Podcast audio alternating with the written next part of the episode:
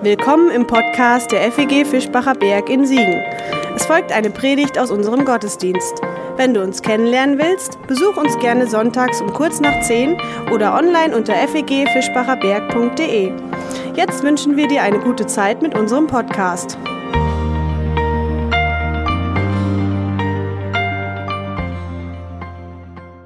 Die zweijährige Leni hat einen prima Vater. Schon bevor sie auf die Welt kam, war er für sie da, begleitete ihre Mutter zur Schwangerschaftsgymnastik, hielt im Kreissaal deren Hand. Nach Lenis Geburt schnitt der Vater die Nabelschnur durch. Später gab er dem Kind das Fläschchen, wechselte die Windeln, sang es in den Schlaf. All das tat der Mann, obwohl er wusste, dass Leni nicht sein leibliches Kind ist. Denn von Lenis Erzeuger, dem Formel-1-Chef Flavio Briatore, hatte sich ihre Mutter, das deutsche Fotomodel Heidi Klum, noch während der Schwangerschaft getrennt. Die Vaterrolle übernahm bereitwillig ihr neuer Partner, der britische Sänger Seal. Natürlich sagt Leni Papa zu ihm. Natürlich. Dem begeisterten Ersatzvater schlug nicht nur Hochachtung entgegen, sondern auch ein wenig Verwunderung. Was ihn so endgültig unwiderstehlich macht, schrieb die Bunte, ist die Liebe zu einem Kind, das nicht einmal sein eigenes ist. Kann ein Mann ein solches Baby lieben? Gute Frage. Kann ein Mensch ein Kind lieben, das nicht das eigene ist? Damit herzlich willkommen in unserer neuen Predigtserie im Advent 2019 Josef aus Nazareth. In den nächsten Wochen bis Heiligabend werden wir uns diese Nebenfigur der Weihnachtsgeschichte einmal näher anschauen, sie begleiten auf ihrem Weg hinein in seine Familie heute, in seine Geschichte, in seine Träume, auf seine Reise und zuletzt begleiten wir ihn zu seinem Sohn, der nicht einmal sein eigener ist. Und das bringt uns auch gleich schon zu unseren heutigen Texten, die wir uns anschauen wollen. Zugegeben, die sind etwas ungewöhnlich für Predigtexte. Aber vielleicht schaffe ich es ja, euch ein bisschen für die inhaltliche Schönheit dieser Wortungetüme, die wir gleich sehen werden, zu begeistern. Ich lese sie mal nur an, keine Sorge, nicht alles lese ich darauf vor, aus Matthäus 1 und Lukas 3. Zuerst Matthäus. Dies ist das Buch der Geschichte Jesu Christi, des Sohnes Davids, des Sohnes Abrahams. Abraham zeugte Isaak, Isaak zeugte Jakob, Jakob zeugte Judah und seine Brüder. Judah zeugte Perez und Serach und so weiter und so weiter. Und dann Jakob zeugte Josef, den Mann Marias, von der geboren ist Jesus, der da heißt Christus. Das gleiche gibt es nochmal ähnlich im Lukasevangelium. Auch das liegt unserer Predigt heute Morgen zugrunde. Da klingt es ein bisschen anders, aber am Ende ist es irgendwie auch das Gleiche. Und Jesus war, als er auftrat, etwa 30 Jahre alt und wurde gehalten für einen Sohn Josefs. Der war ein Sohn Elis, der war ein Sohn Matats, der war ein Sohn Levis, der war ein Sohn Melchis, der war ein Sohn und so weiter und so fort. Richtig schöne Lektüre für einen Sonntagmorgen, morgens aufstehen, erstmal sowas lesen, um in den Tag reinzukommen. Wunderbar. Mir erzählte ein Freund, er wollte mal die ganze Bibel durchlesen, von vorne bis hinten bei den sogenannten Geschlechtsregistern hat er dann aufgegeben. Und er war vermutlich nicht der Einzige, der aufgegeben hat. Und ähnlich ging es vielleicht auch dem Dichter Friedrich von Sallet, als er dichtete. Der war ein Sohn, der war ein Sohn, der war ein Sohn, der zeugte den, der zeugte den, der zeugte den. So schleppt sich's fort, in trägem Leierton, bis tote Namen wirr im Hirn sich drehen. Ausreiß ich euch, wo soll das, was soll das dürre Blatt im heiligen Buch voll frischer Palmenpracht? Was ist's, ob Hinz den Kunst gezeuget hat, herab zu dem, der frei die Welt gemacht? Ja, was ist's, ob Hinz den Kunst gezeuget hat? Oder salopp gesagt, also wen interessiert's? So könnte man fragen und wenigstens für die nächsten Minuten wäre die Antwort, uns interessiert's. Okay, mich interessiert es und ich hoffe, dass ich ein bisschen auch euer Interesse wecken kann. Denn beide Abstammungslinien im Matthäus und im Lukas-Evangelium, die laufen auf unsere Hauptfigur zu, auf Josef aus Nazareth. Und das ist alles andere als selbstverständlich. Das ist sogar ziemlich spannend, dass die beiden einzigen Zeugen für die jungfräuliche Empfängnis beide zugleich so ausführlich beschreiben, dass Jesus unbedingt ein Nachkomme Josefs ist. Auf welche Weise auch immer. Die Schwierigkeiten haben ja auch die Evangelisten ganz offensichtlich schon gespürt, sodass entweder Maria eingeschoben wird, also Josef als Mann Marias, so ein Bindeglied, oder eben Jesus wird nur für einen Sohn Josefs gehalten. Und diese Linien, die haben seit jeher, nicht erst in unserer Moderne, nicht erst seit 50 oder 200 Jahren, sondern schon immer einiges an Denkarbeit herausgefordert. Und durch die Geschichte hindurch gab es immer wieder mehr oder weniger kreative und überzeugende Lösungen für die ganzen Probleme, die sich an diesen beiden Listen entzünden. Aber das Entscheidende ist letztlich für unsere Reihe und für heute Morgen, nur durch Josef gelangt Jesus in diese erlauchte Runde, von denen wir in den Stammlinien hören. In die erlauchte Runde von Helden der Vorzeit. Josef ist sozusagen das Bindeglied. Und genau das ist es, worum es uns heute Morgen geht. Und worum es, glaube ich, auch den Texten geht. Denn diese Abstammungsreihen, die haben nicht den Zweck, historisch zu dokumentieren, wie etwas passiert ist, wer von wem abstammt. Das wollen sie gar nicht und das können sie historisch auch gar nicht. Schon allein, wenn man beide Versionen miteinander vergleicht, dann stellen sich Probleme, die auf seriösem historischem Wege nicht zu lösen sind. Und die beginnen, wenn man sich das anschaut, schon beim Opa von Jesus. Entweder hat er zwei Opas, auf jeden Fall die Namen stimmen nicht überein, gibt es interessante äh, Entdeckungen zuzumachen, aber auch nicht so entscheidend. Denn diese Liste ist historisch betrachtet eine Fiktion. Darin ist sich die Forschung weitgehend einig.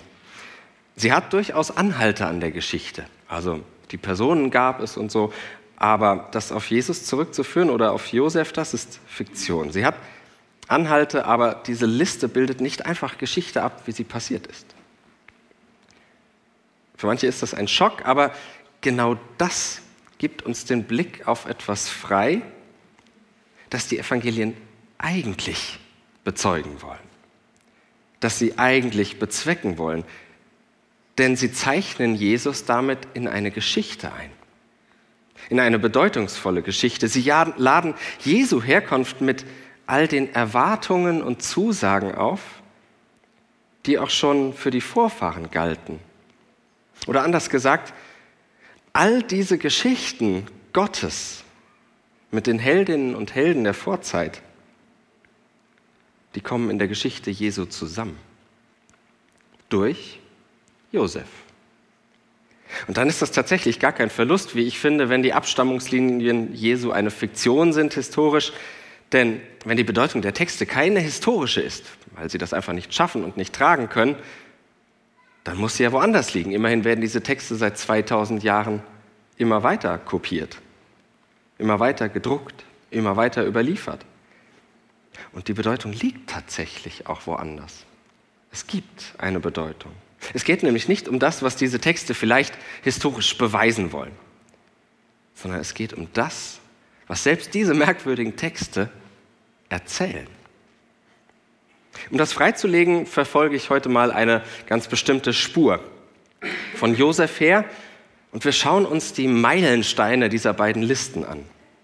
David und Abraham, die in beiden Listen auftauchen und bei Matthäus sogar in der Überschrift eine ganz prominente Rolle spielen. Und bis hin zu Adam, der so eine Art Besonderheit für das Lukasevangelium in der Liste von Lukas ist. Und so viel sei schon verraten, wir verfolgen dabei einen Weg, der uns an einen weiten Horizont führt. Aber es beginnt, bevor wir an diesem weiten Horizont anfangen, erstmal so im engeren Kreis der eigenen Leute, wenn Josef ein Sohn Davids genannt wird. Und so seinen Zögling Jesus auch zu einem eben solchen macht. Sohn Davids, wir hörten das schon in der Lesung. Denn David, das ist die Idealgestalt des israelitischen Königs. David ist das Symbol für die Hoffnung der eigenen Nation. Die Hoffnung, dass es eines Tages wieder gut wird. Und mal nur eine kleine Erinnerung, was man mit David verbindet, allein wenn dieser Name auftaucht Da lesen wir im ersten Samuel-Buch, der Herr hat sich einen Mann gesucht nach seinem Herzen. Und der Herr hat ihn bestellt zum Fürsten über sein Volk. Daran dürfte jeder denken, wenn er den Namen David hört. Was genau man sich im alten Israel von der Hoffnung auf David, die da auch aufleuchtet, genau versprach, das ist nicht so ganz klar. Aber ich greife mal nur diesen kurzen Vers raus. David, ein Mann nach dem Herzen Gottes und ein Fürst über das Volk. Meine Idee ist nun folgende, was wir damit machen könnten. David, das ist die große Gestalt, die Menschen zu einer Gemeinschaft verbindet, zu einer Nation, zu einem Volk. Aber Volk, das ist irgendwie ein ja, sehr merkwürdiges Wörtchen und gerade in unseren Tagen absolut kein unverdächtiges Wörtchen. Manche Menschen machen sich das Wort zu eigen und haben eine sehr eigene und wie ich finde sehr gefährliche Vorstellung davon, was ein Volk ist. Grüße nach Braunschweig. Also Volk, das klingt für mich leider nicht mehr neutral. Aber ich finde für mich auch etwas Gutes darin ausgedrückt, was in diesem Wort liegen könnte, nämlich die Sehnsucht nach einer Identität. Oder noch grundlegender, die Sehnsucht danach, dass ich einfach irgendwo dazugehöre. Und das ist ja zunächst auch mal genau die Rolle, die Josef einnimmt in der Weihnachtsgeschichte. Er sorgt dafür, dass Jesus dazugehört. Einerseits führt er ihn durch diese Linien hindurch in die illustre Runde der Urväterchen ein, aber eben auch ganz praktisch, ganz lebensnah. Er kümmert sich um den Bub, der nicht mal sein eigener ist.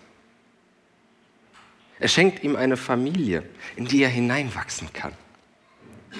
Er gibt ihm ein Stückchen Identität mit auf den Weg, durch seine Vorfahren, durch seine Geschichte. Und vielleicht lässt sich Volk ja tatsächlich ganz einfach auf diese Weise hören, als eine Art Schutzraum, als ein Ort, an dem ich aufgehoben bin und mein eigenes Plätzchen in der Welt finde, ein Zuhause wo ich meine kleine Rolle in der großen Geschichte finde. Und das ist es ja, was Josef umtreibt, dem kleinen Jesus Raum und Zeit geben. Einen Ort und eine Geschichte. Vielleicht ist es ja genau das, was Josef wie David zu einem Mann nach dem Herzen Gottes macht.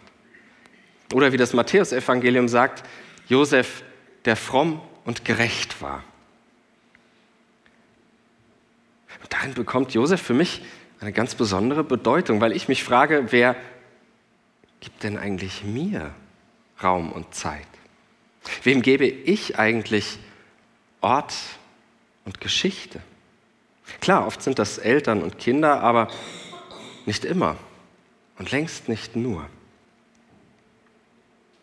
Wo sind die Josefs in deiner Geschichte, in deiner Erzählung? Vielleicht hast du jemanden vor Augen, der für dich so ein Josef oder Josefa ist.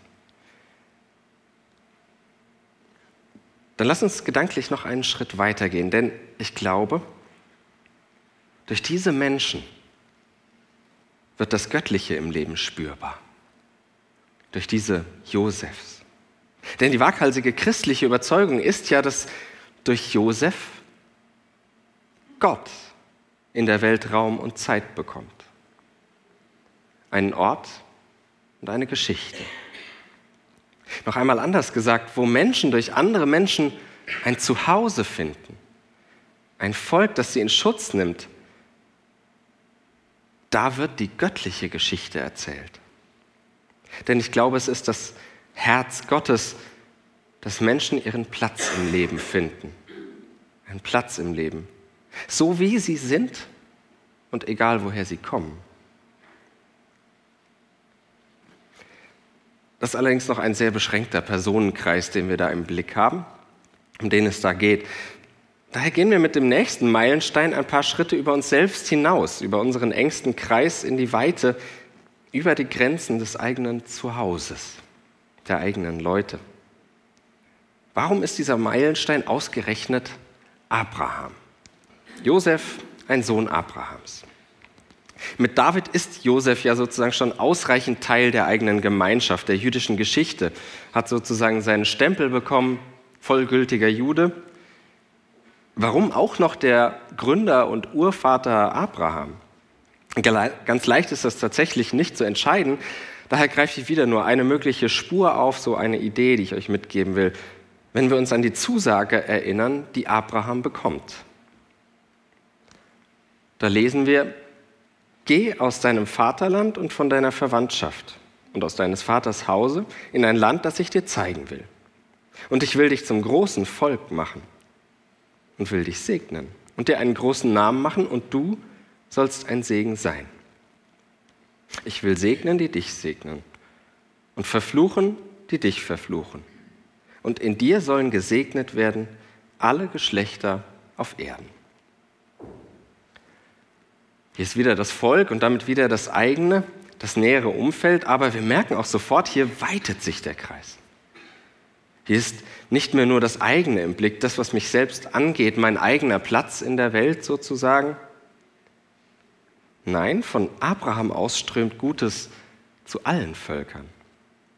Für das Matthäusevangelium ist das hier schon ein logischer Schritt beziehungsweise eine Vorausschau auf das Ende, denn dort wird der Auferweckte ja bekanntlich seine Nachfolgerinnen und Nachfolger in die ganze Welt hinausschicken.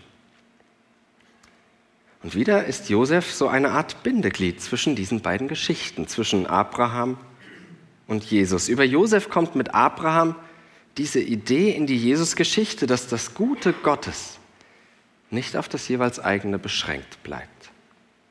Oder noch einfacher gesagt, in Josef sozusagen als Bindeglied zwischen diesen Geschichten liegt eine Idee verborgen, die Grenzen überschreitet.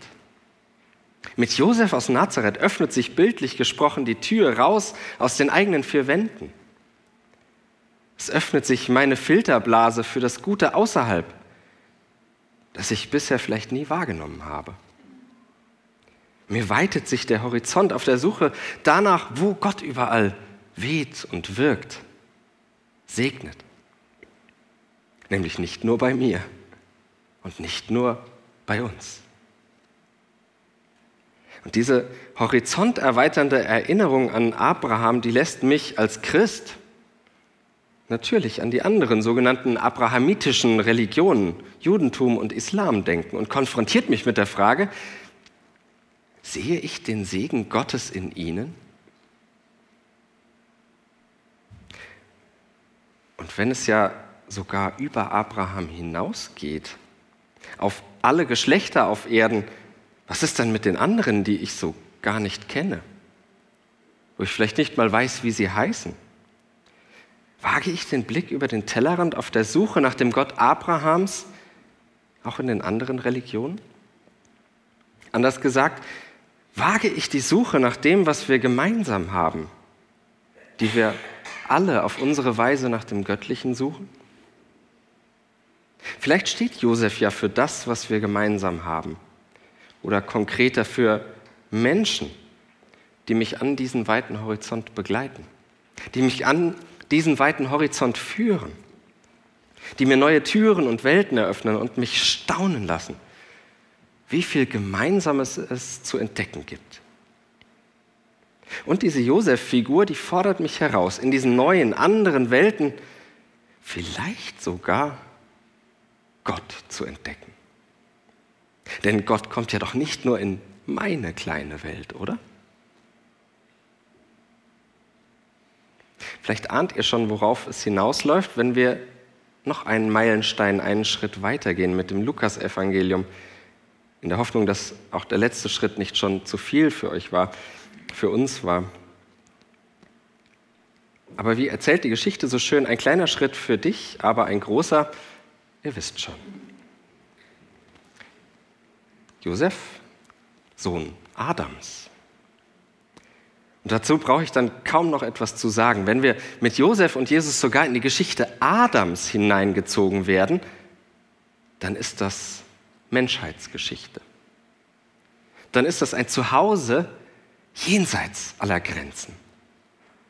Ein Raum jenseits aller Mauern.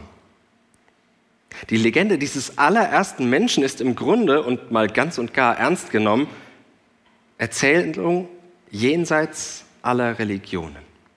Erzählung jenseits aller Nationen, jenseits aller kulturellen Konventionen. Es ist Geschichte vom Menschsein. Garten Eden, Paradies, wie auch immer du das nennen willst, es ist der Traum vom Großen, vom größten Miteinander. Und das ist sogar ein bisschen mehr als ein Traum, denn noch etwas Merkwürdiges hat die Stammlinie im Lukasevangelium zu bieten, wenn es über Adam sagt, der war Gottes. Eine etwas merkwürdige Übersetzung. Im Griechischen steht da dasselbe, wie es auch vorher stand. Also, der war ein Sohn Gottes, könnte man dann übersetzen. Das gleiche wie bei allen anderen Vorfahren. Adam wird also sozusagen als direkter Nachfahre Gottes gehandelt. Das ist ein merkwürdiger Gedanke, aber lasst es mich mal so deuten.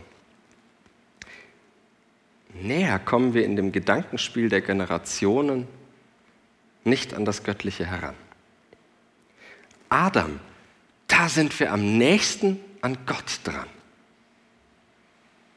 Und dann ja vielleicht auch an dem, wofür Adam steht. Nah am göttlichen Traum vom großen Miteinander, ohne Einteilung in Religion, und Nation. Einfach Mensch sein, einfach als Menschheit. Und ich glaube, auch diese Idee schlummert damit in Josef, der dann ja auch, logisch gedacht, so eine Art Sohn Gottes ist. Einer, durch den das Göttliche in der Geschichte der Helden Einzug hält. Diese göttliche Idee vom Miteinander. Ich erlaube mir zum Schluss einen letzten, geradezu naheliegenden Gedanken, auch wenn er möglicherweise etwas fremd klingt. Denn in dieser ganzen Logik, wenn wir uns da mal reingeben, in der hat den gezeugt und so weiter, Hinz und Kunz, in der Logik der Generationenfolgen drängt sich dann doch noch ein Titel für Josef auf, oder? Vielleicht eine Idee? Traut euch nicht. Josef, Vater Gottes. Natürlich. Wie Maria die Mutter Gottes ist, ist ja dann Josef der Vater Gottes. Denn Josef ist ja der, der sich um das Verletzliche, Göttliche in der Welt kümmert. Der ein bisschen die Rahmenbedingungen schafft, damit es nicht ganz verloren geht. Der es sich entfalten lässt und doch selbst ganz dahinter zurücktritt, eine Nebenrolle einnimmt ganz hinter dem zurücktritt, was aus diesem Göttlichen, was aus diesem Kind einmal werden soll. Könnt den Gedanken gerne mal weiterspinnen. Für heute soll das als Anregung genügen. Wenn wir Josef in den nächsten Wochen im Advent begleiten, dann ist er natürlich meine und vielleicht auch eure Identifikationsfigur. Dann suchen wir etwas von uns in ihm, in diesem Josef. Und manches von ihm, was uns erzählt wird, suchen wir und finden wir vielleicht in uns. Und dann steht für mich die Frage im Raum, ob ich vielleicht auch so ein Begleiter bin oder sein will, wie Josef, der das Göttliche auf dem Weg in die Welt begleitet. Der kleine Jesus hat einen prima Vater. Schon bevor er auf die Welt kam, war er für ihn da, begleitete seine Mutter auf Wanderschaft, hielt im Stall deren Hand. Nach Jesu Geburt schnitt der Vater vermutlich die Nabelschnur durch. Später gab er dem Kind ein Zuhause, wechselte vielleicht die Windeln, sang es in den Schlaf. All das tat der Mann, obwohl er wusste, dass Jesus nicht sein leibliches Kind ist. Amen. Das war's für heute. Um keine neue Folge zu verpassen, kannst du den Podcast einfach auf deinem Smartphone abonnieren. Mehr Informationen findest du unter fegfischbacherberg.de. Wenn es dir gefallen hat, lass uns gerne einen Kommentar oder eine Bewertung da und sag es weiter. Tschüss und vielleicht bis zum nächsten Mal.